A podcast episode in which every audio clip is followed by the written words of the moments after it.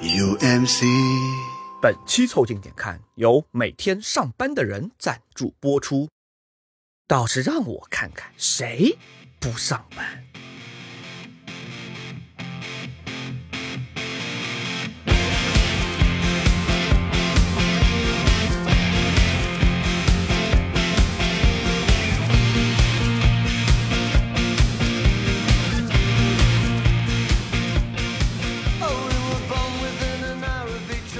凑近点看，屁事没干。这是宇宙模特公司的三个小兄弟为你带来的一个打工人自己的播客。我是李挺，一个不敢不上班的胖子。我是包江浩，一个来学习一个的年轻人。我是江科，下班回来学习不上班的心得。你们可以在各大播客平台、小红书关注、订阅、凑近点看，这样就不会错过我们的任何更新。如果听到什么地方让你脑洞大开、深以为然，也请别忘了为我们评论、转发，并且标记为喜欢的单集。如果周更的等待会让你打工的日子非常难熬，也可以添加小助理的微信号拼音宇宙模特，加入到我们的听友群里来，和打工人们一起摸鱼。You didn't notice me at all.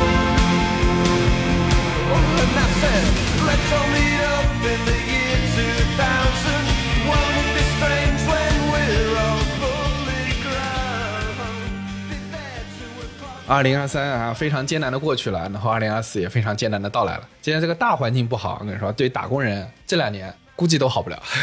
嗯，对吧？可不是嘛。作为打工人播客呢，啊、最常见的一个白日梦就是想什么时候咱能不上班，对，对吧？但话是这么说，就是我们自己呢，一般来说都是口嗨啊，就是实际上，呃，我们通常是没有这个勇气去，对，绝大部分人还是没有这个机会的。对，也有很多 amigo 说，就是我们能不能给大家去聊一聊这个不上班的日子呢？包括我们上一集啊，就是说了一个跟上班以外的话题。上一集说了《繁花》，就有人在评论区里面开始说，说终于不聊上班了，我赶快来听一听。对吧？但是呢，实话说，我们这个工打了太久了啊，也有点难以想象这个不上班的样子是什么样。所以我们打算在二零二四年呢，启动一个全新的系列，叫《没上班的人》啊啊。每期呢，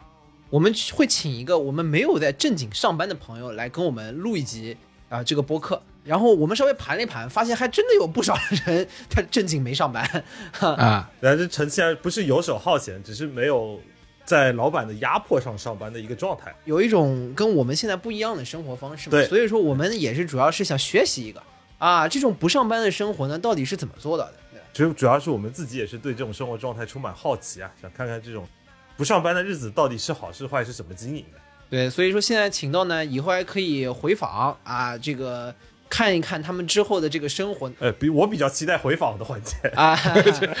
现在可能是开心的，不知道一年之后开不开心。对他们到底是开开心心呢，还是已经泪流满面了？好吧，啊，然后大家可能现在很熟悉啊，互联网有一种专门的那个系列的取名逻辑啊，就是这个系列正常应该叫什么？采访一百个不上班的人什么之类的。啊，对，什么去你家待着好不好之类的。我们一年才出五十二集，或者是可能都出不满。你要采访一百多个，得采访两年，做不到。也没有这么多认识人。但是呢，说到、呃这个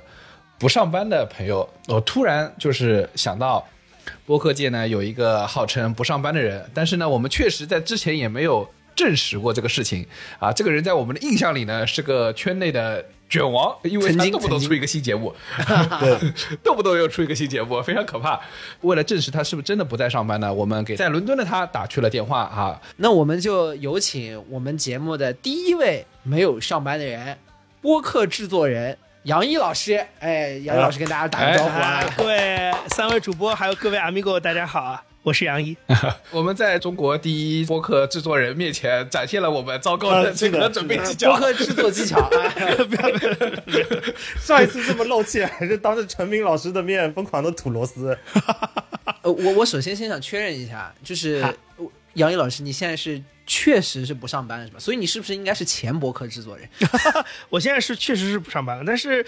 我对我现在对自己的这个身份认同还是博客制作人，因为就是他不一定非得全职嘛，就是你只要、对对对对，因为后面我们可能也会聊到聊到一些事情，就是我还是在学习吧，还在学习这个事情。就学习怎么习惯不上班的生活是吗？哎，也包括在内，但是就是就是就是只是没有一个全职的给工资的工作，对。In case 还有 非常少数的呃 amigo 们是不知道杨一老师之前的丰功伟绩，我们来讲一讲啊。这个杨老师，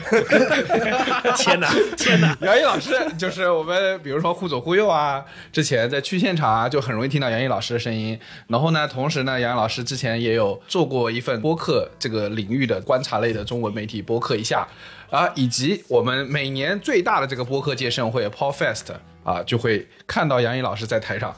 主持和这个张罗这一切，对吧？今年还去吗？对今年还会从伦敦回来吗？呃，可能有点难。啊，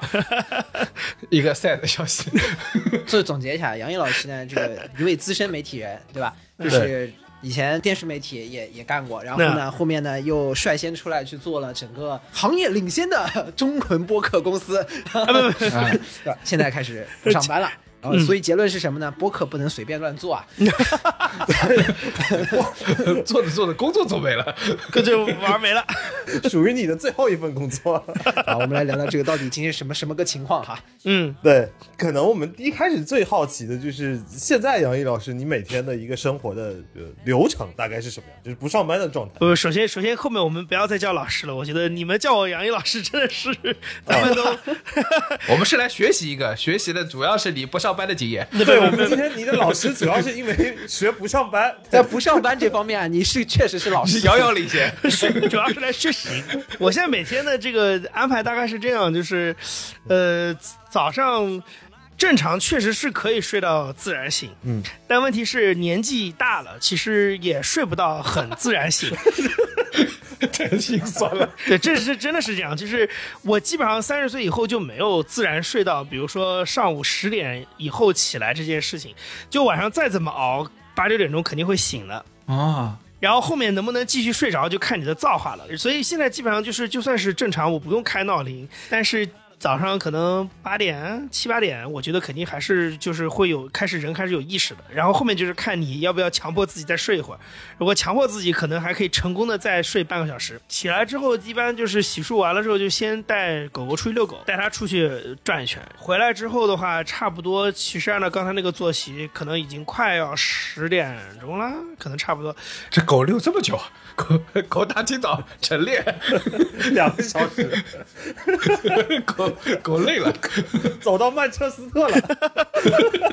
我每天会带它大概出去转四十分钟到一个小时，蛮久的了，其实是。对对对对对，然后冬天可能稍微会短一点，因为主要是怕它冻着。然后就是，但是基本上会带它这么兜一圈。就我每天有个固定的路线，什么先带它去小公园，然后旁边兜一圈，这样子回来。对，然后大概这个时间里面，就是我可以听个播客啥的，就大概这么个流程。还是会关心一下行业的动态。我其实一直都是听博客的人，啊所以就是这个对我来讲是个很重要的生活习惯。然后回来之后，可能就是假装自己对吧，遛狗遛得很累，然后缓一缓，然后可能刷刷手机，然后基本上可能快到十一点左右就可以出去。买菜了，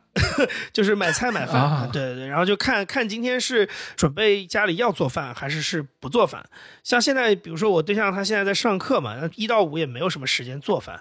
所以基本上中午我只要把自己喂饱就可以了，然后我就可能出去买点方便 方便食品。不是烤箱里的披萨什么之类的。那对我来讲已经算开火了。我现在就是你要不然你就不要用买菜这么高级的你词。微波炉都不知道自己带着火的。还是是要买菜的，就是我还是要买一些除了这顿吃以外其他的吃的东西。啊那是在买菜嘛，对吧？未雨绸缪嘛。下午就不出去了。啊之类的，然后或者是就过两天，就是比如说家家里有点喝的，什么随时可以买个冰，有个冰淇淋吃，什么这种东西，就还是要准备着嘛。然后就所以你知道英国有一个东西叫 meal deal，就是一个大概四五磅，然后超市里面卖的那种四五磅的一个套餐，就是一个三明治加一个小时加一个可乐或者是饮料之类的。啊，对，就是白人饭，就是完全就是白人饭，然后都是生鲜的，就是冷的。如果我想吃热的话，就再去买个汤，就大概就中午就这么过去了。嗯，对。然后下午的话看情况，我觉得现在我有的时候会做一件事情是，如果不下雨的情况下，我会给自己一个任务，就是比如说下午一定要出门，然后去一个地方就是转一下。可以是这种啊国内比较火的什么 City Walk 之类的，就是漫无目的的到一个新的不熟悉的片区里兜一圈，啊，然后也可以是去到一个什么具体的地方，说去逛一下什么之类，就就比如看个展什么之类的，会会强迫自己出去一趟。呃，我有个问题啊，你说这个不下雨的时候你会出去逛一圈，伦敦一半在下雨吧？没有没有，其实是这样，我觉得我不知道是因为全球暖化还是什么原因，我觉得其实我来伦敦这四五个月，它不下了。我觉得天气没有我想的那么糟糕。对，呃，啊伦敦的雨很有意思。伦，我记得我当时，我当时刚来的时候，有一个有一个在伦敦住了多年的朋友给我讲了个地狱笑话。他说：“你看，伦敦虽然下雨下的多，但是也不是也不会吓死人，对吧？就是就是说也不会下到，就是哦，下一会儿会停嘛，对吧？很短，基本上就是那么一片云。然后你基本上出去，你就算看到是雨你，找个地方躲一会儿就好了。对了，你只要到随便你到哪儿，哪怕你到哪个屋檐底下，你大概躲个二十分钟，基本上出来就、就没事儿。对，所以就是它的雨很短很短。对，除非是那种就是你知道要下雨，就是那就是连着下的，但是好像没怎么遇到过，除非来什么风暴之类的，才会这么连着下。嗯，对那看来还是还是经常有时间可以出去逛一逛。对的，对的。然后逛完回来又该吃晚饭了。对的，完了逛完回来就开始吃晚饭了。对，然后吃完晚饭就觉得，哎呀，今天也挺累的。啊，对，还要遛一次狗。还要再遛一下狗，狗累了，这 狗累了，它又要溜了，早早晚两练。每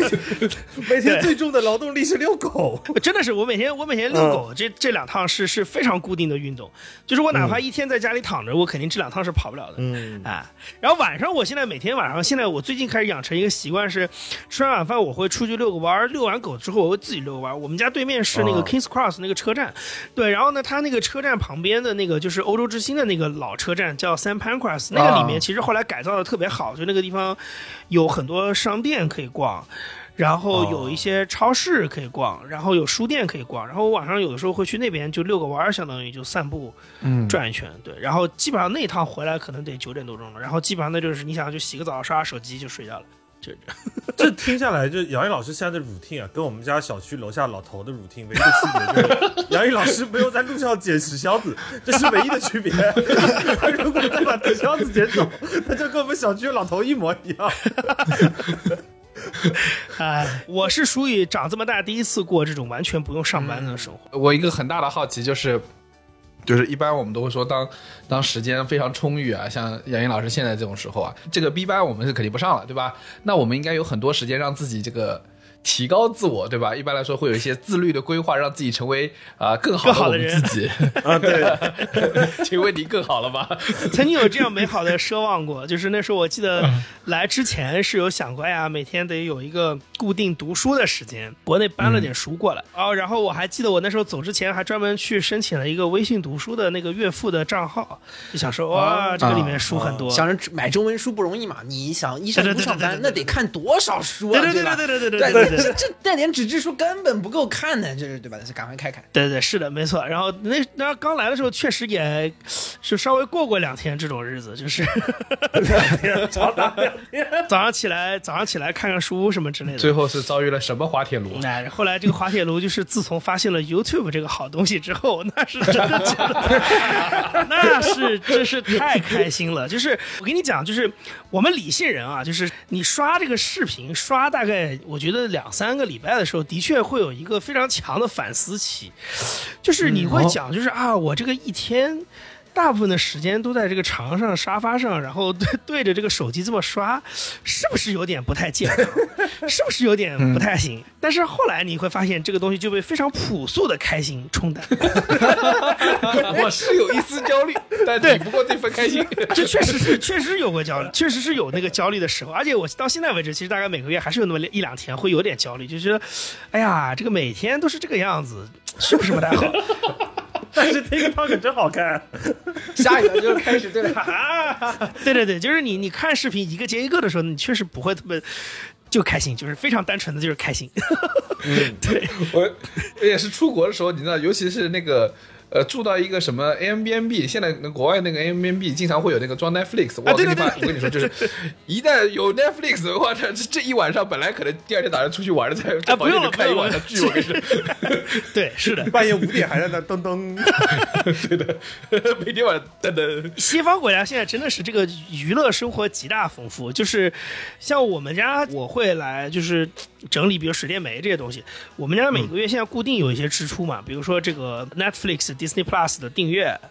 然后 Apple TV、哦，Disney Plus 你都开始了我，就开始开始，然后啊 Apple TV 跟 Amazon 是因为我对象他们学校学生可以半价，所以不是你是全套餐备全了。全了，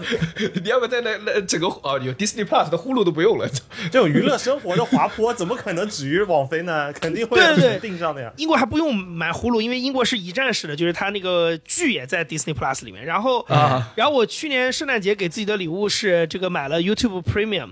所以 YouTube 现在也不用看广告了。广告都没有了。对你甚至可以在后台听，我操，一点哎，点时间都给对对对对，是杀掉了，是的，是的，就是锁屏听。所以我现在其实出门遛狗的时候，有的时候会直接开个 YouTube 的那个视频，是就在那边听，长视频听，对，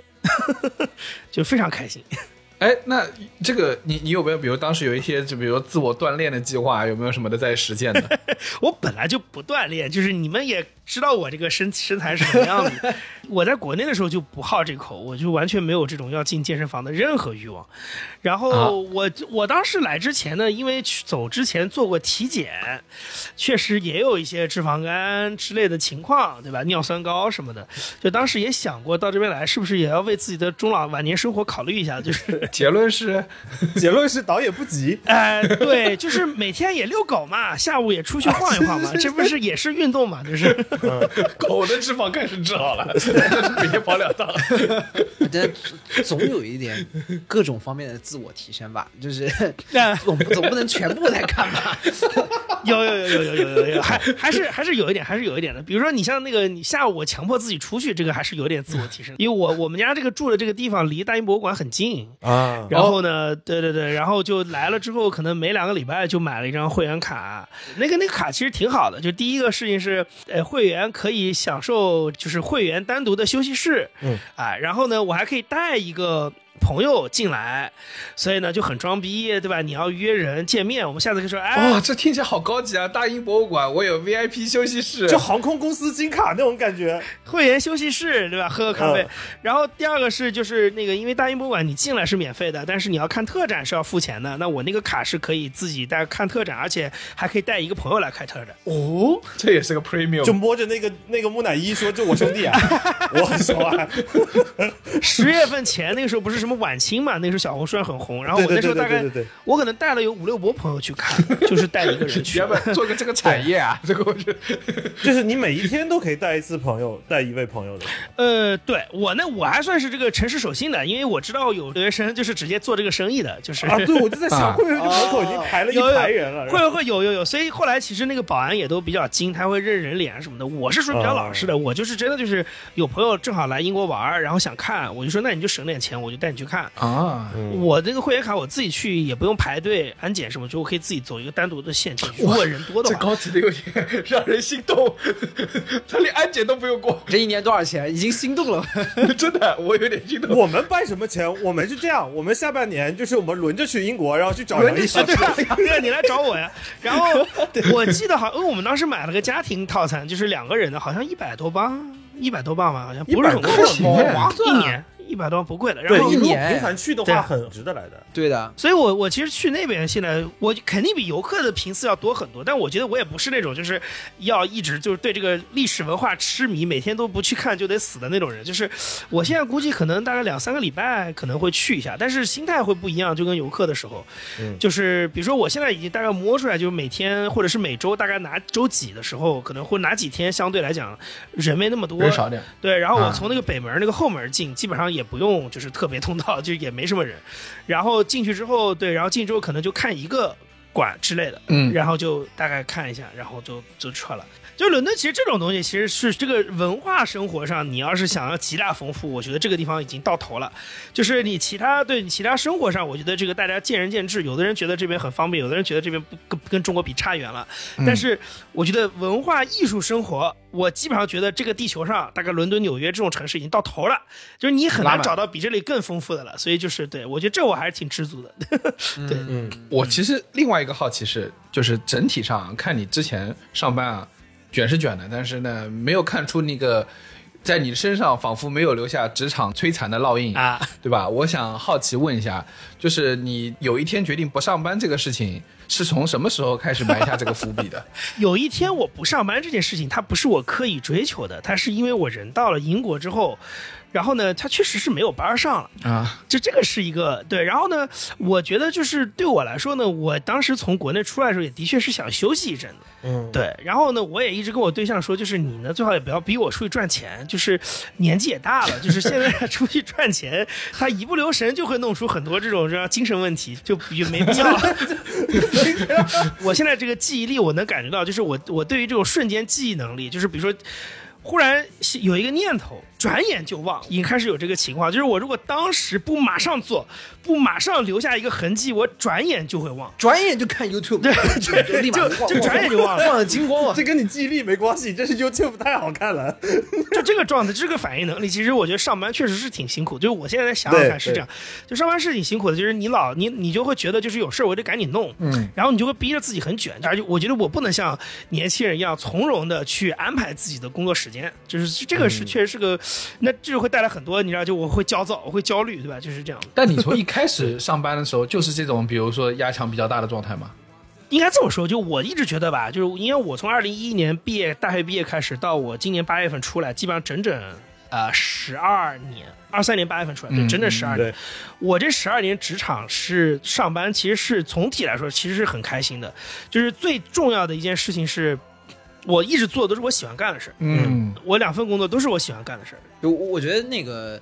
说到不上班的这个 part，我觉得还是可能给给大家简单介绍一下，就是说我们不上的那个是个什么班啊对对对对对。可以讲讲之前那两份是个啥。对对啊。先说先说进了这份吧，进了这份就是大家都就是听播客的人应该可能都知道，就是我跟陈彦良有一个公司叫 JustPod，啊，大家一般听到这个公司的声音是 Just Porn，对对对对对，就是我我上的是这个公司的班，然后我觉得我、我比较不太 follow 我的听众不太知道的事情就是这个公司的班，大家可能脑补觉得，哎，那不就是个播客主播嘛，对吧？就像三位这种就是这种状态，嗯，但是或者是有点像国内这种 KOL 的生活状态，对吧？就是你看这种网红，比如说季承东老师，对吧？每天拍拍视频，对吧 你大家脑补是这种状态，就是我完全不是这个样子，就是我其实从二一年的下半年开始，我是做全职的这个公司的首席运营官，然后嗯从那个时候开始，我已经不怎么录节目了。所以基本上大家听到我出声，其实是上别人节目比较多，我自己做节目其实不多。然后呢，所以我其实我的状态更像是一个上班的人，不是一个创作者。这个制作人对吧？对对对对。然后我那个时候的两年，就二一年到我走之前的这个时间，其实最主要在公司做的事情，第一个就是公司是负责公司日常的运营，嗯就是我们公司是有财务、有法务老师的，然后这些这些事情有很多这种比较具体的事情，我可能需要跟他们去看。嗯然后另外一个就是说，你知道互联网公司的那个运营是另外一个概念，对吧？就是说你这个核心产品出去之后，你还有一堆要跟上的东西。那我们 JustPod 里面是有个运营的部门的，就比较主要负责公号啊、社媒啊什么这些。啊，然后包括节目的发布，那这个小团队相当于也，你也可以认为是对我负责的。只是后来我们那个团队里出了一个非常厉害的一个中层，然后他其实后来就帮我省掉了很大一块要管理这个团队的压力。然后还有一个事情呢，就是 JustPod 后来开始做就是商务商业的东西，包括品牌博客，嗯对，所以有很多这方面的与之相关的几乎所有的事情，就包括可能一开始的这种客户的拓展、新客户的拉新的这些，就是初次接触，包括给他们这个介绍，这个你怎么能跟我们合做什么样的合作，包括帮助他们重新理解播客跟他们的关系，这些所有的事情都我都会参与。然后后来因为我们公司也有很强的商务的团队起来了，那包括我们商务的这个团队里也有我们节目的凑近点看的忠实听众，这 对对。之后的话呢，就是有一些再具体的那种，就是比如说你要一直跟客户，比如开会、打电话、follow 的这些事情，我就不用做了。但是破局吧，就 kick off 这个环节，我还是要嗯很深度的参与。要参与的，对，对，然后差不多吧。你想这些事儿，应该我觉得已经算是比较正常的一个国内北上广白领的事儿了吧？嗯，对吧？对就是这种负能量的来源。所以就是我其实是在这个环境当中在上班的我我觉得更像是，比如说你在做这个商业化的时候，你更像是一个乙方角色。啊，是乙方角色。对啊，那那那会不会攒积很大的负能量吗？呃，会啊，所以就不上了呀。就是就一开始没有专门的商务团队的时候，就是确实是负能量很大呀、就是陈老板也看到我在办公室里这么抓狂的样子啊。但是就是后来我觉得，特别是有了商务团队之后，我觉得会好一点。嗯，就是因为你慢慢的你会发现，就是你不能那么投入这个情绪在里面，因为我得变成个中间人，就是我是在甲方。跟乙方的执行团队中间的一个角色，嗯，所以我不能太过于共情，比如说我太把自己当个乙方，这样的话，其实对我来说，就我这个位置就很难站，所以我后来就变成就是我，那我就是一个中间的角色，对吧？我我主我最主要的是把甲方引进来，带进来，然后让大家都知道怎么样彼此是一个舒服的状态在合作，但是后面的他可能有些非常具体的沟通的那些负面的情绪，可能就是我们具体执行的制作或者是商务内容团队他他们在承担，那我可能更多就变成是双方的一个，你知道，就是出气口。就两边都可以找我来投诉，这不听起来更负能量啊！听起来更累了啊。但是你知道这个事情的好处，就我的角色很超然啊。啊，你们都找我来说你们觉得不开心的事情，但是问题是这个事情你也都可以认为它都跟我没有什么直接关系，对，这锅也不用我背不是，你就你变成庙里面那个方丈了，就那个大师，你知道吧？啊啊！对然后就是所有人有问题都来找你说大师啊，我现在这个问题怎么办？你就很超然，然后就是说明镜亦非台，然后本来无一物，有点那个意思，有点那个意思。但是其实之前在加斯炮很重要的一点是，你是这个班儿更重要的，它是个创业的性质，对我对吧？就是你们自己跳出来的时候，开始做了一个就你喜欢的事情，是的，嗯，我觉得 Jasper 的对 Jasper 的确实是创业，我觉得是这个事情要看你怎么看。的确是，呃，创创业的总体上来说，心态确实是比纯打工要好很多，因为你会知道说啊，你做这个事儿，就笼统的讲就是为自己做的，对吧？或者是大家也都觉得说，那这事儿对吧？你老板不干还能谁干？嗯，自己也会有这个意识。就比如说我有的时候觉得我挺忙的，或者是挺累的这么个事情。比如说我举个例子，比如那个时候我基本上白天大概从一睁眼开始到可能晚上九十点八九点钟吧，我的时间都不是我的，我的时间都是别人的。嗯，就是各种开会，对吧？然后大家这个给我发消息，我要回应、响应，或者是出去跑，就是在外面跑什么之类的。然后我可能每天得要九点钟以后，晚上九点钟以后，这公司基本上就是大部分人都下班了，可能只有后后期制作的同事在那边的时候，然后我觉得啊，这个是我安静的时候，我可以。就是做点自己的事儿，但是就也不是什么真正自己的事儿了，就是我说的自己的事儿，就是安安静静的 YouTube 还是刷不起来的。啊，对对对 对。对，就安安静静的写个飞书文档，安安静静的写个 PPT，、就是这种东西。对，就是他妈我们大厂的状态，对，就是，但是呢，就是基本上你我自己心里是知道，就是说你你你这个时候他你没有办法再去跟别人去扯皮这个事儿了，因为这个事儿就是你不干也没有人干。那你干的原因大概率是因为我自己对这个事情还是有点要求，或者是我觉得也许我做了可以节省别人的沟通成本，对吧之类的。那我觉得就是我就得做，那就相当于说你这个事儿这公司你不做也就没人做了。所以那，既然然你要让他物理上发生，那这事儿就只有你自己做。对，所以你知道这个这心态是这个样子的。但是呢，另外一个角度来说，其实也确实是有一个，就是说。我也会在想一个事情，就是他也不完全是为了我自己，就讲的更直白一点，就是比如说我跟陈也良，包括王若池，我们几个合伙人的工作，其实说实话，压力是来自于我要让这个三十个人的团队要能转得起来，就大家每个月能发得了工资，对吧？这公司的账上的现金流得健康，他是为了这个事情。那你说这是为了谁？我也不能说是为了员工在上班，这个你也也讲了也有点矫情。但是你这个确实是一个客观需要维持的目标，对吧？就是你的这个公司得是一个正常运转的公司，然后你有很多事情你做的目的，你你给自己的压力。我我反正我知道陈老板经常有的时候他会就是睡不好，或者是说他会焦虑的点，其实在这儿，就是说他跟打工人心态完全不一样。他是责任很强那种组织者。owner 心态，对，就是你真的到你不给自己压力可以啊，我这这个时候可以刷抖音没问题，但是你真的到账上没钱了，下个月工资发不出来的时候，你怎么办？那就再刷会抖音，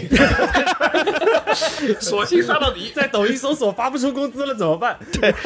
它是这种问题，所以就是这个，其实你也会认为说，你像我那个时候，比如我的心态就我我其实还是挺喜欢做内容创作的，但是我到嗯二一年下半年开始我不做，完全几乎不做这个事儿。然后我就觉得是因为这个公司到了这个阶段，我觉得我们三个合伙人有有需要一个我这样的角色，就是诸多的理由，就是需要我这么个角色，就是脱离一线的内容制作，转而做这个事情对对对，啊。嗯所以那我就来做了呀。对，但我这个也是好奇的地方，就是嗯我举个例子啊，比如说它有两种呈现的状态，一种呈现的状态是因为我知道我做这件事情还不错，我做这件事情是有点能力、有点专业水准的。这个时候，当他交给剩下的小朋友或者是剩下新来的同学的时候，你会觉得啊哪儿都别扭，这是一种心态啊呃对，不放心另外一种心态呢是说，我我做这件事情不光有有专业度、有天分，而且我还很喜欢做这件事情。当你让我远离这件事情的时候，我会有一种有点小失落。失落，或者是那种就不甘。啊，这两种心态在你身上发生过吗？因为我首先是嗯第一个，我觉得不太有，因为我觉得我到后来就会觉得需需要就是一个成熟的所谓的管理层吧，可能你需要就是要有一个睁一只眼闭一只眼的能力，对，就是你总归是要让大家知道，就是他们得做什么事情是做的对的。如果你这个沟沟通没有办法就是沟通的很好，那你就只能认这件事情，因为就是你不可能一个三十个人的团队的公司的事情都是几个人来做，对，就是这个绝对不可以。对，所以就是我觉得这个事情，我好像后来的心态就会不太一样。然后你说的第二点，刚才确实在想这个事儿，就是我觉得我做比如说偏商务运营这些事情，我觉得我还是感兴趣的。嗯，是不是有天赋呢？很难说，但是我确实是感兴趣的。就是我觉得我在这个过程当中能学到很多东西，然后对我来说，我觉得在上班的过程当中学了很多东西，是一个非常能够自我催眠的一个理由。就至少对我来说，哎，对的，对就是你感受到自我可能在成长，对对对对对，在变成更好的自己。我跟你讲，就这个事情就是在这儿，就是因为我也刷小红书嘛，就是我觉得嗯现在是不是国内的这个零零后职场其实不太吃这一套，但它至少对我是很奏效的。我觉得我一个双鱼座的人是有非常强的，就是自我给自己洗脑的能力的，就是自己 PUA 自己，我非常强这个能力我们。摩摩羯座也可以啦，不光是你们双鱼，摩羯也可以。因为我觉得这边区别应该在于说，零零后不 buy in 的不是在职场上学习和获得这件事情，他们只是不 buy in 老板告诉他的那一套，你能学到什么什么。对，他是自己没有切身的感受，是只是别人在告诉他你要学到什么，你能学到什么。啊，而你这个过程可能更多的是像是自我成就的一个过程，就等于是这一关是我自己选择要走进去的。那我打过了以后，我一定是会有成就感的。啊，对对对对对，是的，所以我觉得这个自我催眠还是很重要的，对对我来讲。是的，哎，但我个这个很远的例子啊，啊就比如说我之前听过一个例子，讲陈楚生。呃，说陈楚生那时候参加快男，然后他拿冠军，但是他心里的想法是说我要做个音乐人，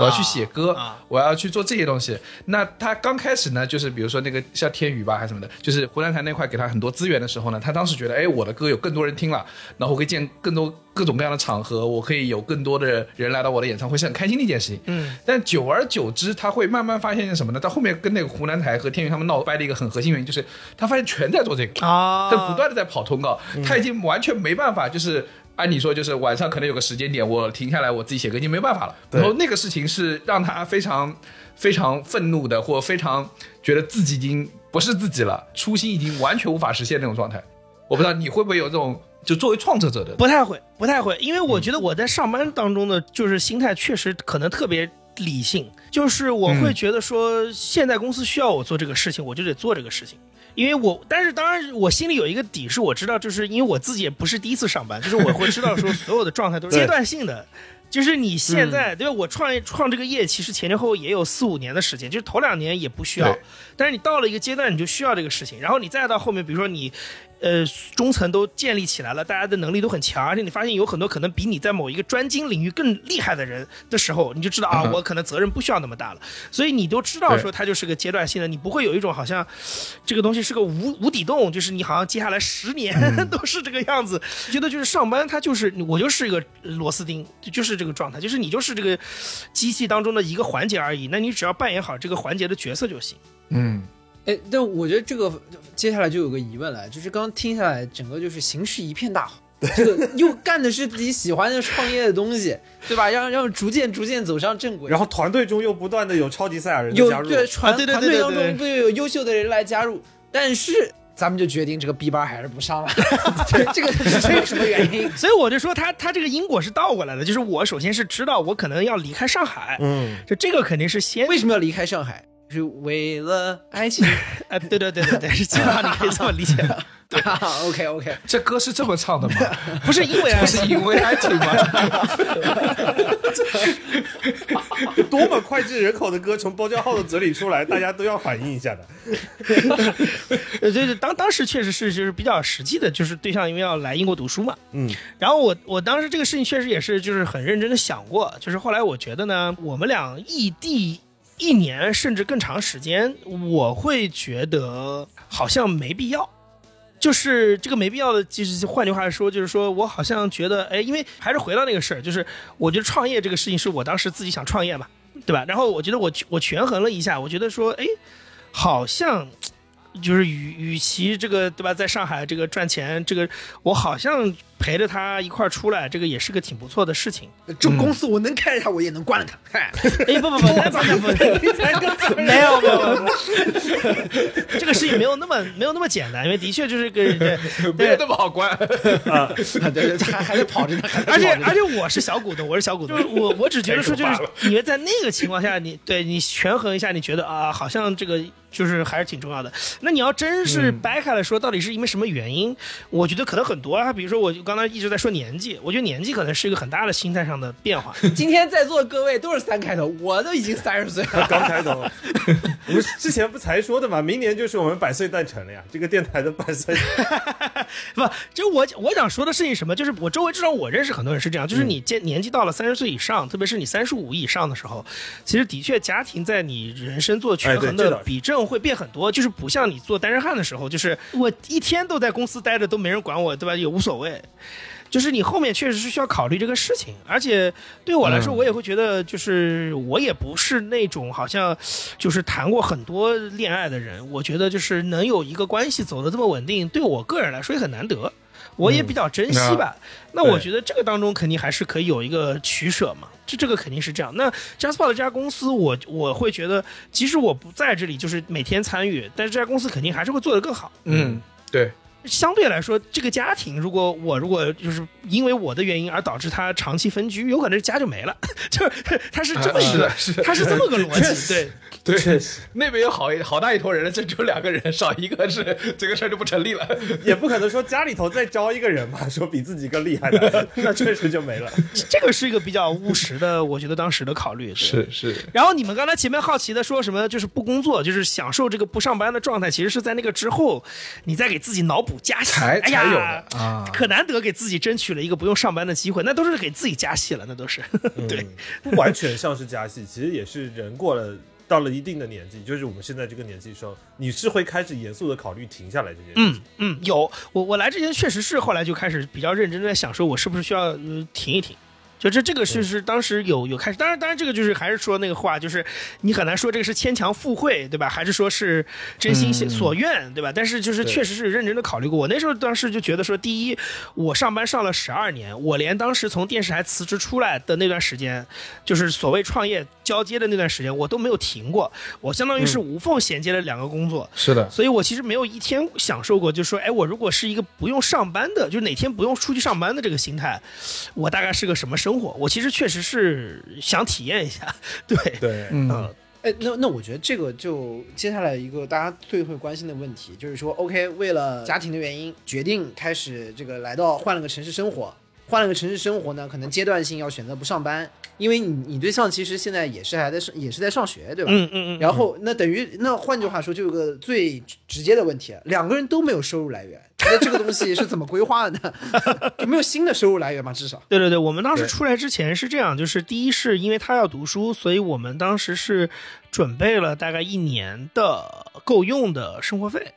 啊，啊、就是就是反正先储备了一年的这个资金啊。因为本来就是来读书，所以就是你就基本上可以认为就是你本来也要生活费这些的。啊，对对对对对对对，就是这个这个计划，然后包括房租什么的。那只不过是说，就是你有家庭的开支，可能确实是比一个人来读书住宿舍是要多一点的。但是另外一个算法，就是因为你这笔钱是养两个人，所以就对就看你怎么看吧一吧。起出去的一个家庭的生活，又比两个人其实会少一点。然后，但是再往后，确实当时没有想的这么长远啊。这个我实话实说，确实就是一年毕业之后，当然顺利的话，我们都希望是哎，我对象能找到工作，对吧？但是就是再往后，然后你就可以接着不上班。那你没有没有你的角色吗？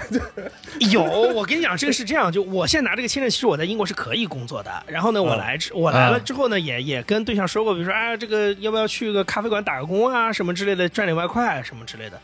对，但是呢，第一个事情是，我觉得好像也没有这么急没那么着急，对，啊而且实际上就到我们今天录为止，我其实来这里也还不到半年。对，嗯，啊，啊，然后就是说，而且就是刚才说的，就是我觉得我还没玩够。就又把自己逼回到一个每天需要上班的时间里面去。我觉得好像我也不觉得不太开心。YouTube 还没看完对，对对对对对，就还没有到那种就是哎呀，实在是不想看了的那个程度。啊，有点期待明年的回访环节，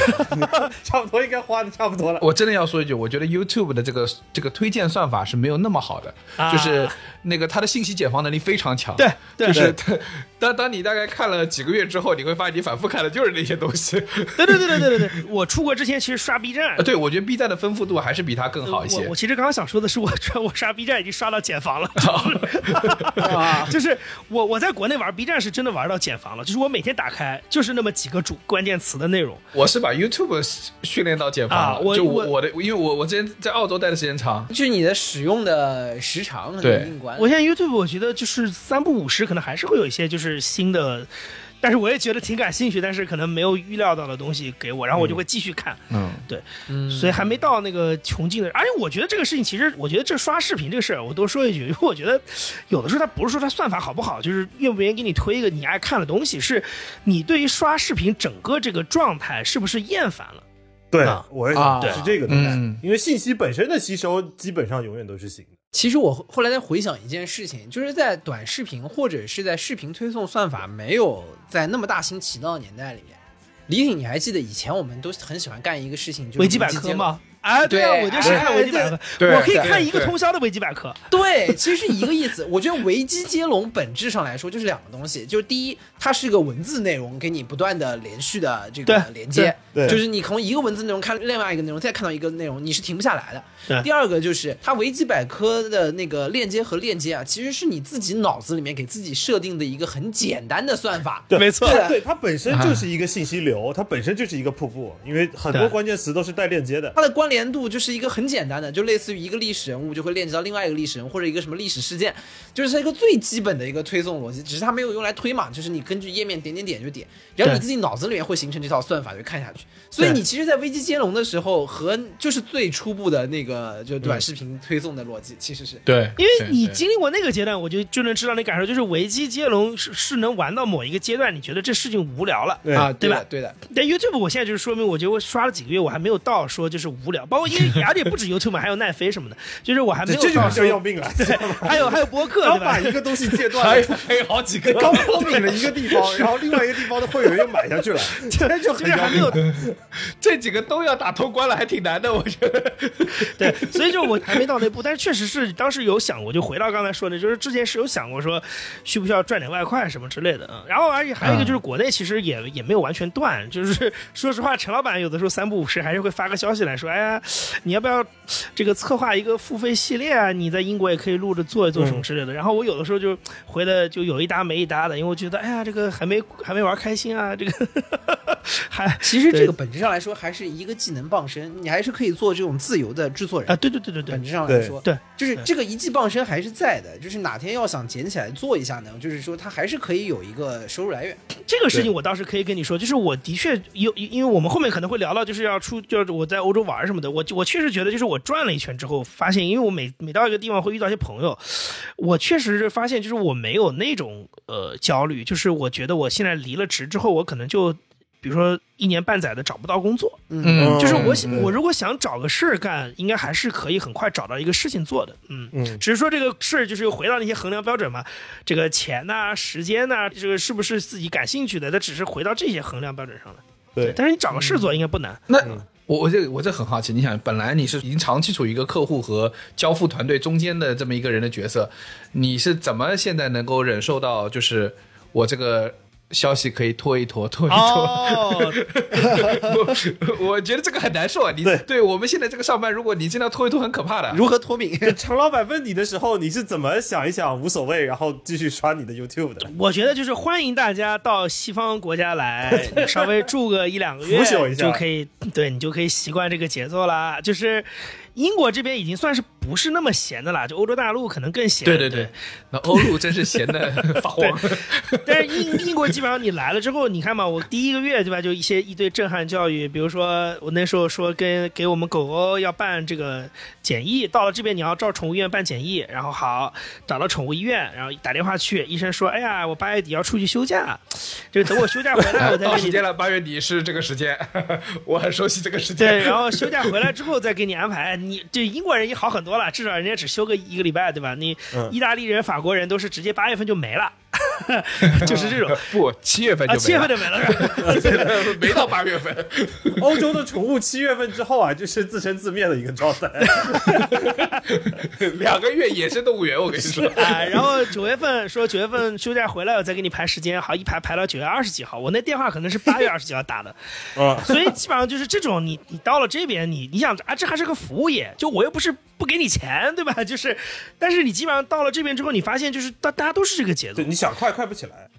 对，嗯然后你慢慢，首先你自己心里就会适应这个节奏，因为为什么呢？因为你要消灭掉自己内心就是得不到回复的这个焦虑，你要把这个火给灭掉。嗯，因为否则你烧的是自己，你烧不到任何人，你只有烧自己。因为他们真的无所谓。不知道为什么很有画面感。对对，然后你，然后你这个火，你自己内心的这个火，你小苗苗浇灭了以后，你就发现这事你就你就通透了。李挺这段话你可要好好学习，好好感悟。跟领悟一下李挺每天晚上十二点之后就是处于一个欲火焚身的状态，你知道吗？把自己要烧烧成灰烬。哎，不，我我是真的，我这个每天你知道到那个十二点之后，我会有一个有个念头，就是我只要在大家明天早上就欧洲的同事们明天早上起床之前交给他们。我这个活就交出去了，你知道吧？所以我经常会有一个半夜觉得我要把这个任务完成掉，把这个文档写掉的那个邮件回掉的想法。而且我后来你知道发现这边到了节奏到了一个什么程度啊？就是说你大部分的行业，除非是那种特别卷的，比如说金融什么以外，大部分的行业你连就是我们用这种中国人的礼貌，我觉得我快速回你消息，嗯，他们会有点觉得自己也感受到了压力的感觉，然后我就觉得啊，这个事情原来也可以给你们带来困扰，对，就是反而对别人不礼貌了，对 对。形成了一种社交范式。就你立马回，那那我岂不知道我很难办？对啊，就是那种什么 peer pressure 嘛，这边说什么同柴压力，就是我靠，嗯我他妈想佛，你怎么卷起来了？就这种感觉，所以那搞得我也不好意思卷，那就是大家都都不卷，那就都不卷呗。所以就这个东西啊，这个模式它是在这儿，就是说，你如果只在一个社会环境里的话，你就是最舒服的；但你如果是在两个、两三个环境内切换，那你就是最倒霉的那个。那说的不就是李挺吗？对对 对。是是我是我，在中国公司的欧洲团队，啊、尤其是像李挺这种，他还是在一个中国团队和欧洲团队的中间的那个桥梁。是，对对。对，对，那真的是哭了。对，两个月没人做，只好我自己做，那怎么办呢？对对对，所以我 我现在我我现在就是到这边来，有这么这么个震撼教育之后，就觉得心里心态上好很多，就觉得也没什么急事儿。嗯，对。然后，哎，那如果你现在呃这个不上班这么一段时间了，然后，哎，我就很好奇，你这段时间去玩了什么地方，去做了什么事儿？对，呃，除了刚才是汇报过的这个每天在伦敦的，每天这些也不叫数流程以外跟跟刚才 那跟职业没什么太大关系。其实我觉得到英国来最开心的一个事情是可以去欧洲玩，比较方便。当然，这个事情也是的是的说实话有点凡尔赛，不不是说那个跟国内朋友凡尔赛，是跟英国朋友也有凡尔赛。因为在英国办申根签证特别麻烦，就是中国护照办申根签证其实很麻烦的事、哦是吗嗯，因为很难约那个就是那个 slot，就是你去签证递材料那个 slot 要抢的。啊，对对对，所以现在国内也是，国内也是，国内也很难约。对，然后我当时是出来之前，因为我们要带狗来，然后要要去巴黎中转，所以我们出来之前就办了一个申根签证。所以我啊我那时候拿了个一年，所以我当时想说，哎呀，这一年，那么明年也不知道能不能抢到。那如果是这样子的话，那我这一年是不是多去玩一玩？所以是这么盘算的。啊，所以我从九月份开始，就大概每个月都会去一趟欧洲大陆这样子。哎，那这段时间都去了哪儿？呃，也就也没去几趟，就四趟吧。第一趟就是荷兰和巴黎嘛，然后你老公去半年 也没老公去半年，然后跑了就四趟，啊，这你听的对，第一次就是去那边，就是那个正好不合时宜，当时在阿姆斯特丹做活动嘛。嗯，对，啊然后然后去了一趟德国，然后去了一趟西班牙马德里和里斯本，准确的说是。十二月份又去一趟柏林，大概就是这样。嗯，哎，这个线路跟你出差的线路基本一致，是但是人家这个状态，瞧瞧人家这个状态，对，是，但是看到的风景好像是迥然 不同啊。我跟你说，我我，比如说你你你说你去里斯本，我们上次跟那个杨一对过，就是我去里斯本的时候，其实我离开的时候，杨一就差不多刚到，对差了然后几天。我跟你说，我我在整个里斯本，我去看了一下海。在那个什么万国公园那个地方 看一下，因为那那是因为我要办的活动的场地在那个边上，你知道吗？我就看了一下海。然后我那个呃里斯本的这个普式蛋挞啊，嗯就最传统那个普式蛋挞嗯，我都不是自己买的，你知道吗？是我们那个同事给我们给我带过来的，就是我在酒店里还在工作，然后他给我带过来说你试一下，你不然的话白来。他心想这也太可怜了吧，来了一趟连个蛋挞都不吃就走了，还是拿一个吧。哦，李挺去了一趟里斯本，非常兴奋跟我说：“哇，那个活动办的可好了，那个活动那个活动。”我说：“资本还有啥别的吗？蛋挞挺好吃？”，蛋挞跟肯德基一样。对里斯本的总结，就蛋挞和肯德基差不多，水平不错。就里斯本的蛋挞和国内的肯德基水平是差不多的。对，是的，是是的，事实也是。李挺的奇妙众场。也就是说，国内的肯德基的蛋挞已经达到了里斯本的水水我我跟你们说，加个额外信息啊，你们知道这个当年好像肯德基买这个普式蛋挞的配方配方这个事情，还还是有一段渊源的。嗯，就是啊。是澳门有一对兄弟，他们有一个很厉害的葡式蛋挞，就从那个葡萄牙传过来那个葡式蛋挞的这个秘方，然后那家店卖的特别好，然后呢哥哥弟弟分家了，分家了之后呢，哥哥呢就是恪守本分，就继承了这个家业，弟弟呢没继承下这个店，但他拿了这个配方，他就很不爽，我也不想再开一家店这么麻烦，我卖给肯德基，啊，听说是这么一回事。儿。嗯。嗯，所以说你就很奇怪，你看肯德基中间有个普式蛋挞这么一个突然一下出来的东西，对对对对对，对，比较比较冷门的这个系列，你知道，在他在肯德基做普式蛋挞之前，谁吃过普式蛋挞？对。对吧？对，哎，但是确实这个说到肯德基的葡式蛋挞，你真的好像在国内说到蛋挞，确实好像它就抢占心智了。对啊嗯，他应该是确实是最早，因为零三年好像零四年有这个东西的。对，然后我等到我出国再去那个港式茶餐厅吃那个吃那个香港那个蛋挞，就其实我知道的边是硬的除肯德基之外的第二种蛋挞，然后我觉得这什么玩意儿？对对对对对对对 这么难吃，对吧？我记得我那个时候就是你刚刚说那个吃那个里斯本蛋挞，就对我去了那几天，差不多就是各种吧，从新鲜的到这个包装好的，都吃了一遍。都都吃了一开遍。始横扫啊。对，就是葡式蛋挞自由，对，不是蛋挞自由，没错。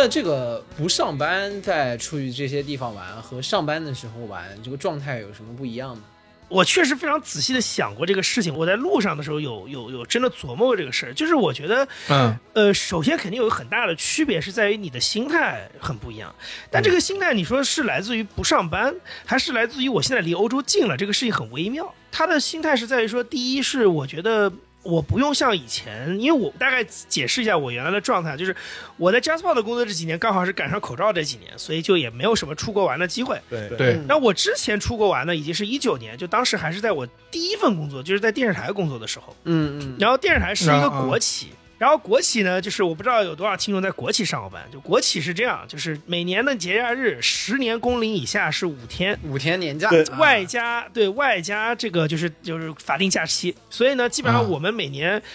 呃，每年的十二月份就是元旦前拿到那个国务院的通知之后，啊，我就要开始去算这五天要跟哪个啊假，配，哪掰个假配。并一起怎么去拼？啊。有很多很微妙的事情，比如说早年其实如果比如说清明节在周三的时候，那他是不会单独休的，他就是周三、周四周五。嗯，后来是后来是国务院学聪明了，就是如果清明节、端午节在周三，就只休这一天，就不调休了。但是最早的时候是会调休的。那我那时候做财经频道，就是这个跟小宝总的节奏是一样，就是金融公司六日不管都不会上班的，因为都不开市。对，对不开市，对对的。所以那个时候，如果是如果是一个小小长假，又是个周三的小长假，那是特别开心，等于我一下子可以在不调休的情况下休五天，至少攒到五天。啊，对啊，对，那就可以去东南亚了。就是就是很心酸，但是我以为要去个北极的，没有的，没有的，北极不可能。五天就就五天可以去个东南亚了。五天东南亚正正好。对，五天东南亚真正好嘛？对五天年假以以里的这种假期，你要去那种飞行超过一天的旅行地、目的地，想都不敢想的。不划算，这就因为去一天来一天，存这两两没了。对，而且我当时上班那个时间，因为每天是下午两点到晚上十点上班，所以我们那时候都玩精了，玩到最后就是我们比如说去东南亚，如果啊，你还把那后面那半天也拼上了是吧？我就是下了班直接提着行李去浦东机场坐红眼航班，睡一觉起来，第二天早上六点到吉隆坡国际机场，然后就开始玩了。啊，对。你是早年特种兵，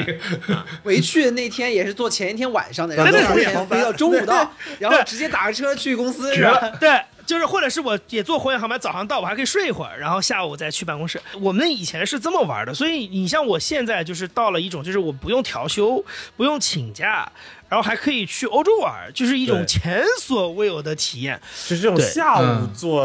火车或者飞机出去的感觉。啊！对对对对对，就是那种就是觉得可以不用考，没有什么后顾之忧了，就是我想去就去，然后对就是想回来就回来，然后想玩几天都可以。嗯，然后但是呢，我刚才说这种有一个很微妙的事情，是因为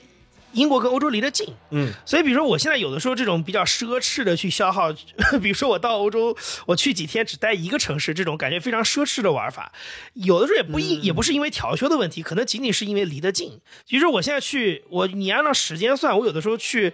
欧洲的城市可能就跟去坐高铁去杭州一样，啊嗯对，这真的是这样，飞一个小时，那差不多你从虹桥到杭州也就是一个小时。对，嗯，对，然后所以你就会觉得，哎，反正我也无所谓，而且我就来待个周末，或者是待个三四天，我衣服带错都没事儿，对吧？不行我就回来了，或者说我顶不顶多去优衣库买一件什么顶顶一顶就回来了，就是你就觉得那个心态跟你以前就拎着大包小包从国内然后盘算着我操七天的时间，什么线不能忘了带，什么东西不能忘，拖鞋不啊能忘就跟那个心态完全不一样。那个是旅行的旅行，你这个是度假是另外一种，就是也不叫度假，就是反正就是也不是非常度假嗯，换对对对对。没错，换着地方待着，对，就是心态很不一样，对，所以就是我觉得这个可能是跟以前上班的时候非常不同的一种出去的状态。我我觉得应该这么说，现在才个才叫真正的旅行，以前叫旅游。啊，是吗？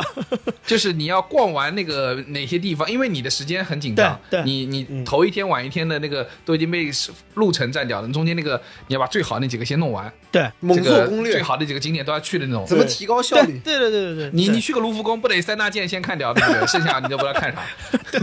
应该说你现在这种出行方式，应该不怎么做计划了吧？也是，可能会简单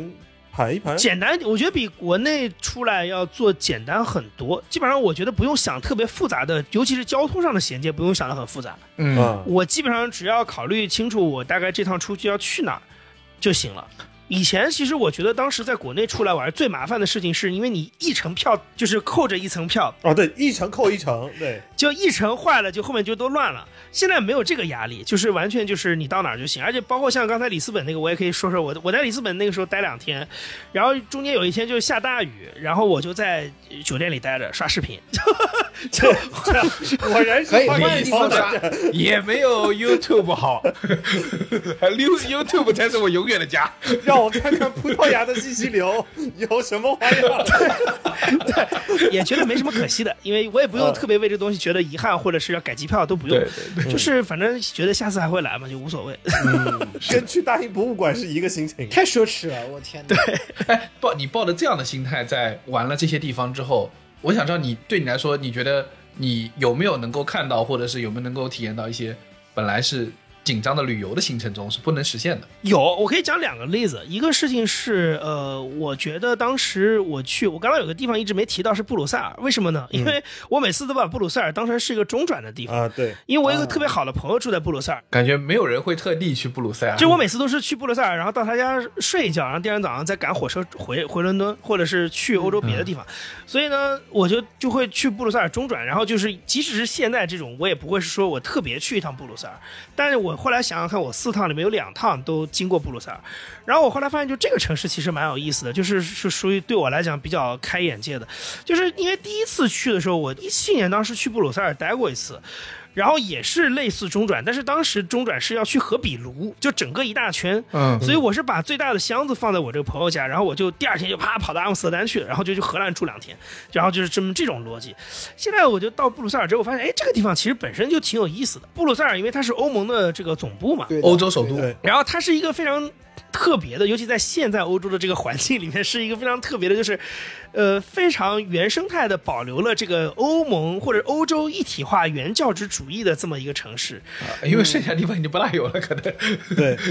就是他非常尊重欧欧洲一体化这套东西。然后这个城市里有很多的，比如说博物馆、乱七八糟的地方，都他都会展示这个事情。然后我以前是不会，就是我我到过布鲁塞尔，但是我不会花时间去真的看这个这些地方。嗯，然后我现在就会觉得，哎，我可以花时间去看，比如说欧盟的博物馆，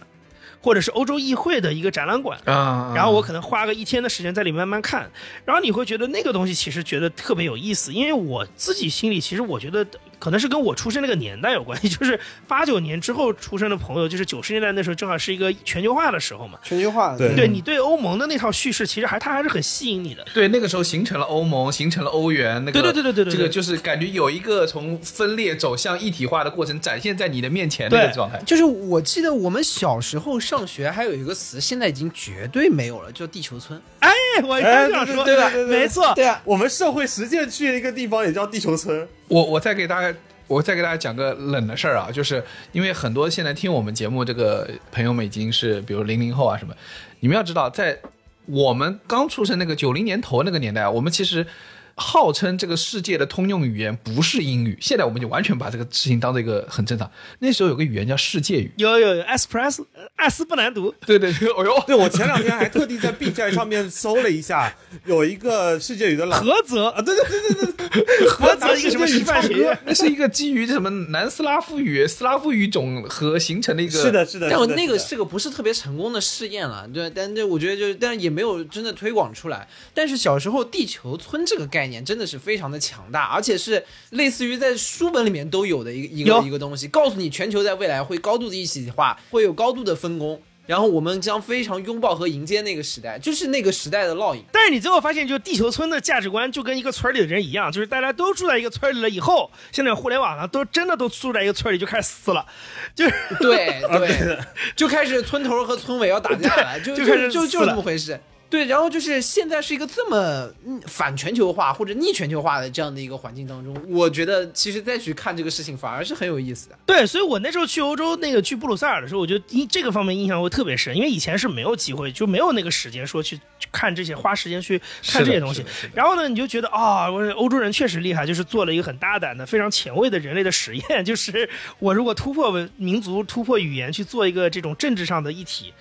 大概是个什么样子，然后我就觉得啊，这个是你刚才说，就是说有什么是以前我可能如果从国内上班的时候出来旅游会忽略掉的，可能是这种东西。而且尤其是你又住在伦敦，对吧？伦敦是一个 是一个始终脱了欧的人，哎，脱了呃对欧始终跟欧盟若即若离的这样的一个存在，对对对一会儿进去一会儿又出来，一脚油门，直接就是两种叙事。我记得那个士大臣里面是，我记得有一段说说英国人加入欧盟的唯一目的就是搞搞散欧搞盟。欧洲的人。对对，加入欧盟唯一目的就是说，因为我们对于对吧英国来说，欧洲大陆它是分散而对抗的是最好的情况。那我们为什么要加入欧盟呢？他是说，就是因为只有我们加入了欧盟，我们才更容易从内部把它给搞散掉。代 音的传统技能。是，然后所以这这个是确实是当时就是我觉得会不太一样。然后还有一个就是我觉得我印象比较深的是中间去德国十月份去德国那次啊，首先是。我当时那一趟本来就很有意思，就是也是奢侈的消费时间，因为当时我从我先去了丹麦，但我也没有去哥本哈根那半边，我到的是这半边。就是丹麦其实它有两个，我觉得就是你如果走马观花看，你可能都不会注意到这件事儿。就是丹麦这么小的一个国家，它是分两块的，然后它哥本哈根那个是个单独的半岛，然后这边还有一个比较主体的一块。然后我对对对，然后我当时去的是这边的，因为这边它有一个机场跟英国就是有很便宜的机票。当时从那边下去到德国的时候是坐大巴下去的，坐了一天就八个小时，就是那一天都在大巴上。嗯，对，然后呢，那个时候我就第一个是就开始有一些不同的体验了。比如说，第一，我发现欧洲其实特别大，就是这个是一个很非常直观的感觉，就是因为以前我即使在欧洲，比如说去。西班牙、葡萄牙玩个十天，我大部分的点状的对，都是点上飞机飞机接接的。然后那个是你发现哇，欧洲其实还挺大的，尤其是我，我记得我当时我旁边坐了个小哥，也是跟我一样，就是想省钱，然后他在读书，然后他从丹麦要回好像是立陶宛还是爱沙尼亚，反正是那种波波罗的海国家，嗯，他到他从丹麦下到德国，再坐船过去，他这一趟大概花二十个小时，他坐飞机飞回去可能是一个小时，但是他可能省。O.K. 坐德铁可能是五十个小时，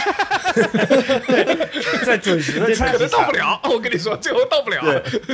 醒 睡一觉醒来，发现在阿姆斯特丹，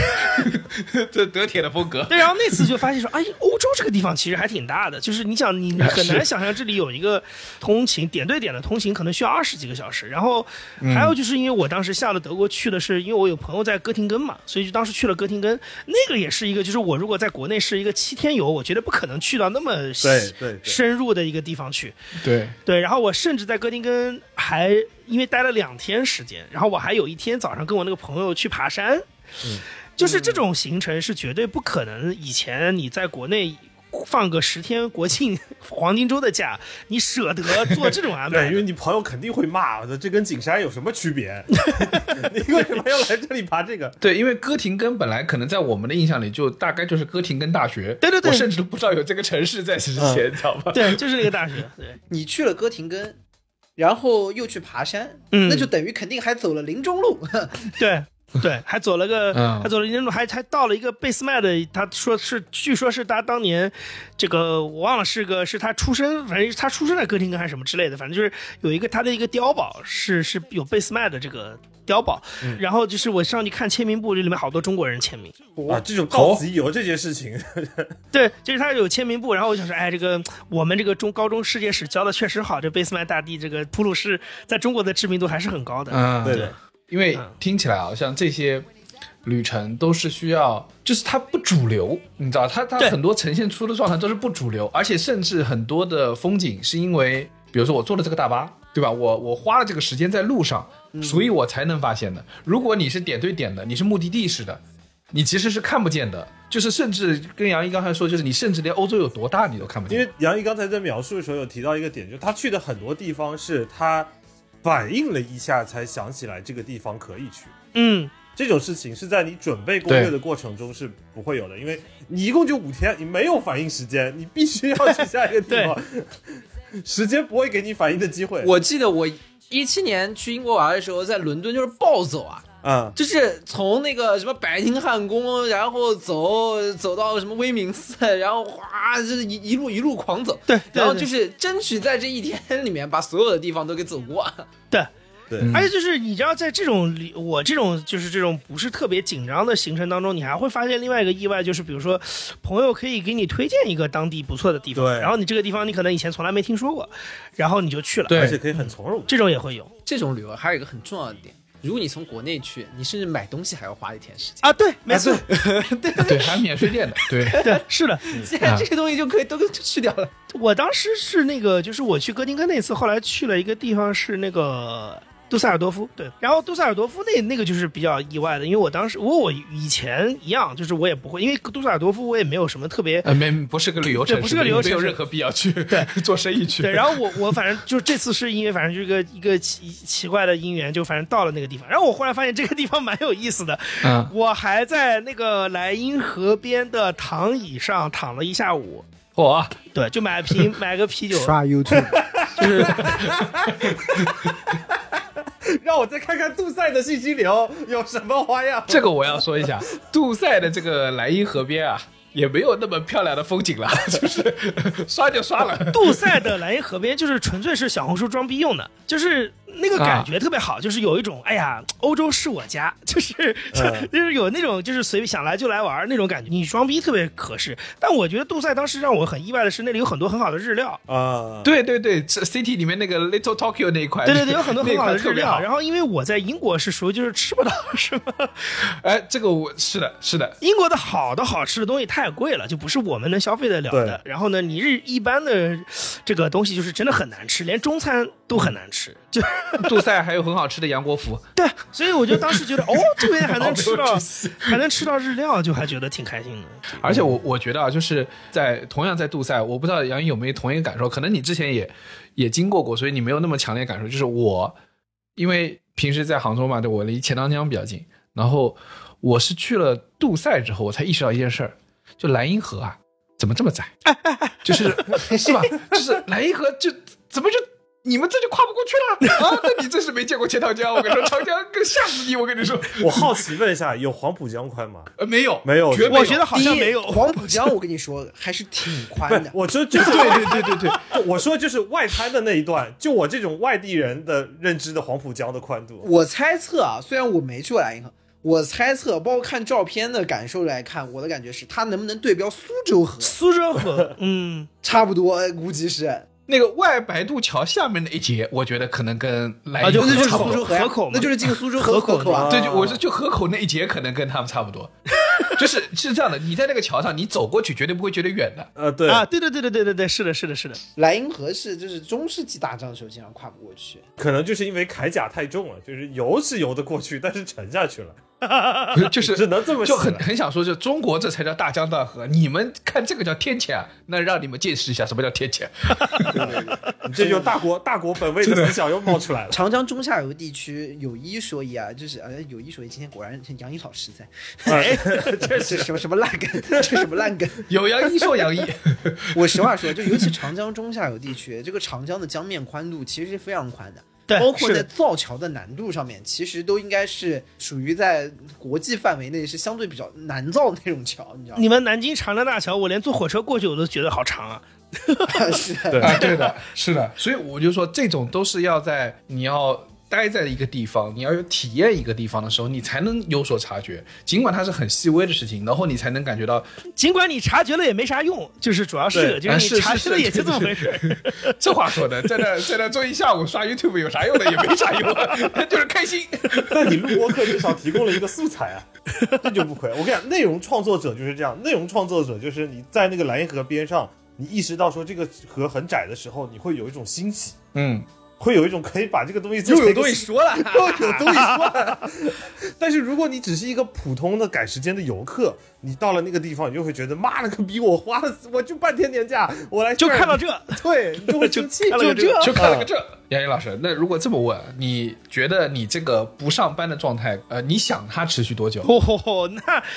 说实话，就是说心里话，如果能持续，就是能多长时间多长时间。我觉得、真的吗嗯，你不会有一丝丝的怀念上班吗？不不太会。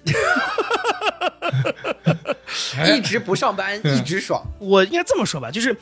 如果你不上班，然后呢，同时另外一面是，比如说你有这个经济条件，可以经常出去玩一玩什么之类的，那可太美了。我觉得，对我觉得这就真的就很好，就是我觉得没有任何，我就没有任何需要让我回到上班的。但是问题就是因为你后面那个东西的，对吧？资金怎么来，谁来支持，这是个问题。所以就是，如果你让我不上班，只是待在家里，我觉得对可能很快就腻了啊。嗯，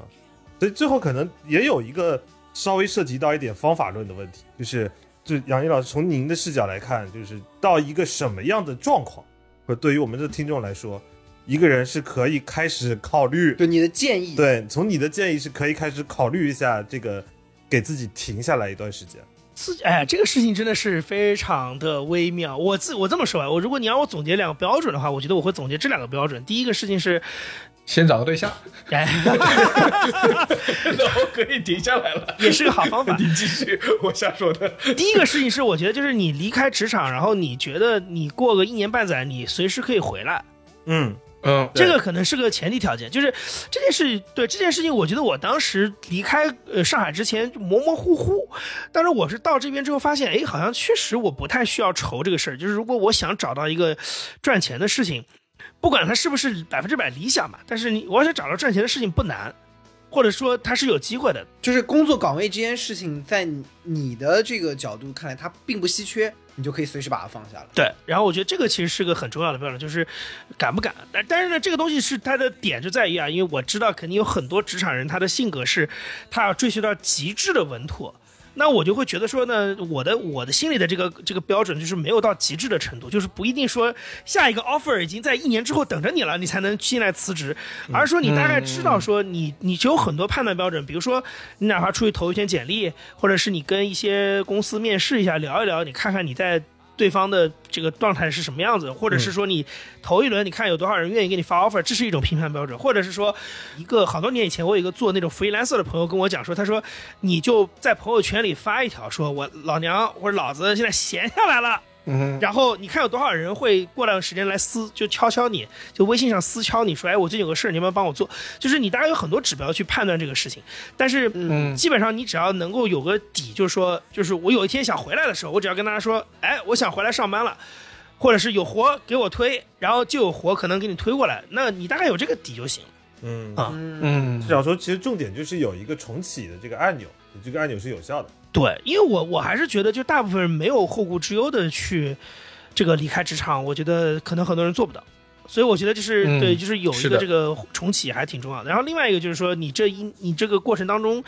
你可能至少得攒到一定钱，但是这个量是多少呢？让我想一想，我觉得可能也不是到说你这一年当中，可能你连吃的每一顿饭的钱都能到的程度。嗯对，但是至少我觉得它让它是一种，我觉得这个可能有点虚，就是它是你心理的上的一个安全值。就是比如说你现在存折里，比如说我随便说，比如说躺着个十万人民币，我举个例子，然后你可能觉得，哎，我可能省吃俭用十万，那就大概一个月八千，差不多。嗯，那然后这个当中可能还能支撑我去买个什么机便宜机票、便宜车票，什么买个旅游景点门票，嗯那我觉得就是可能也行，但这个就是它它不是个很精确的计算就是。每个人可能对自己的这个尺度是不一样的啊。嗯，我觉得大家可以去衡量一下，如果你们买齐了这个海外影音这个全家桶，然后那个且加上这个大英博物馆的这个 premium 的 VIP 这个套餐，知道吧？你买完之后不觉得 不觉得心痛啊？我觉得可以了。不心痛，啊还发现有饭吃，有地方住，你 就可以了。啊，可以了，可以了，可以了，全家桶啊，这个还蛮蛮厉害的。我跟你说，很多人上了班的这个国内那个影音全家桶都不敢买买齐。我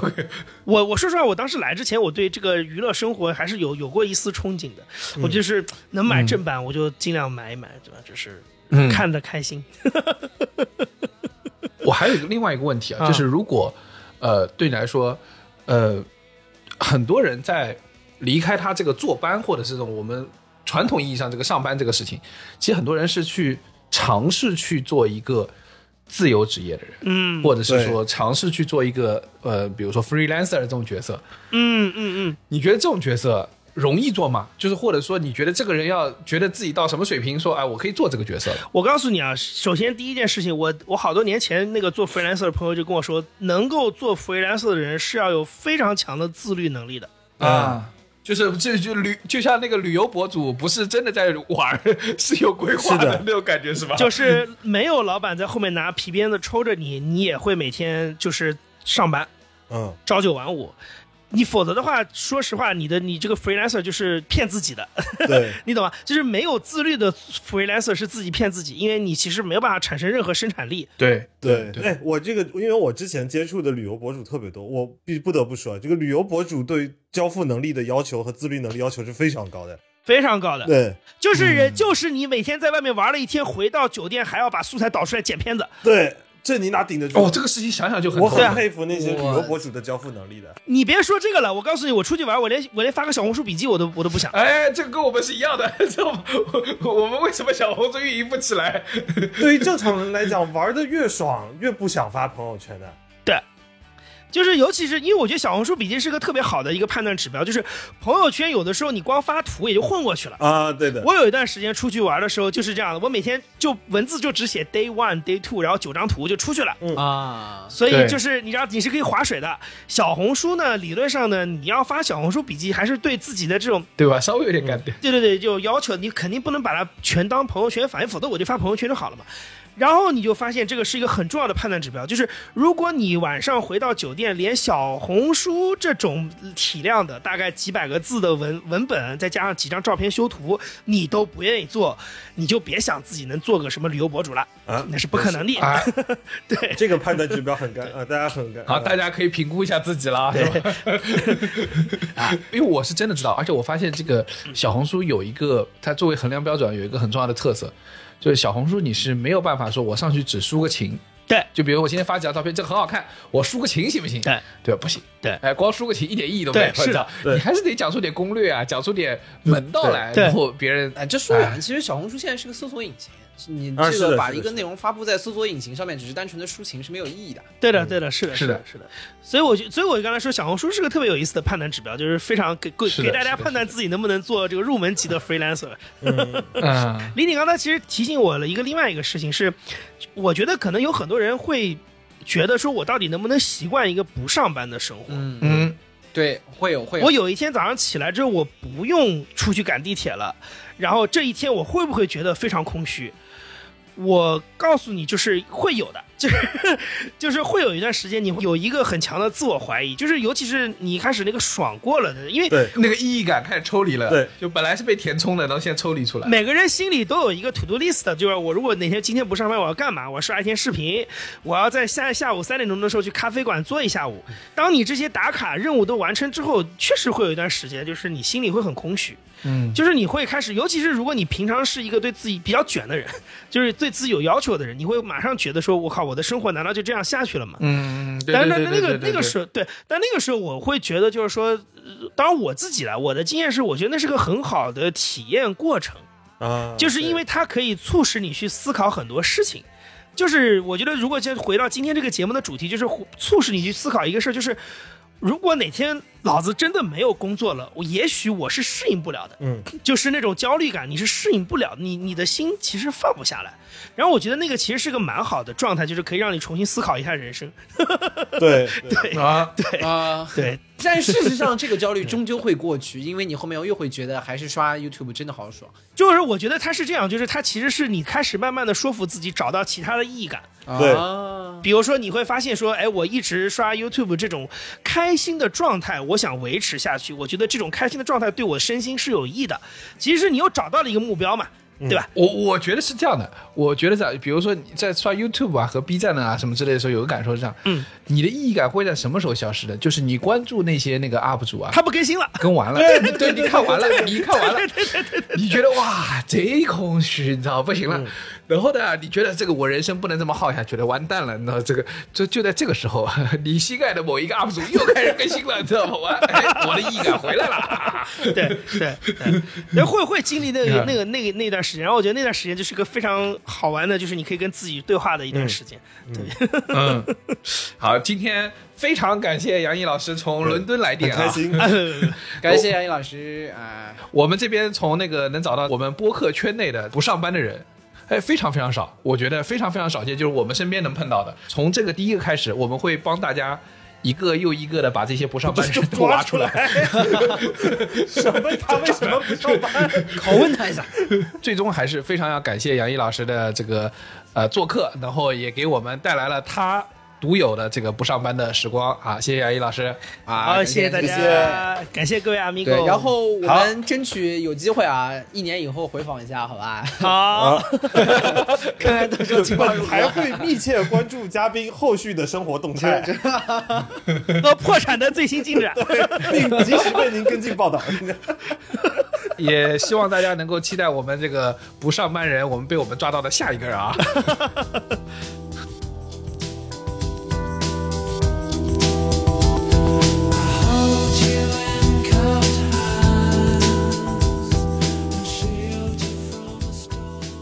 以上就是本期凑近点看的全部内容，感谢收听。更多需要你凑近点看内容，你可以在微信搜索“凑近点看”，关注我们的公众号，在微博搜索“宇宙模特公司 UMC”，宇宙模特公司 UMC，你可能在未来看到更多神秘的内容。除了小宇宙，你在苹果播客、网易云音乐、喜马拉雅、Spotify、B 站、小红书、微信视频号、抖音搜索“凑近点看”也都可以找到我们。欢迎你给我们留言投稿，当然我们也不一定采用。以上。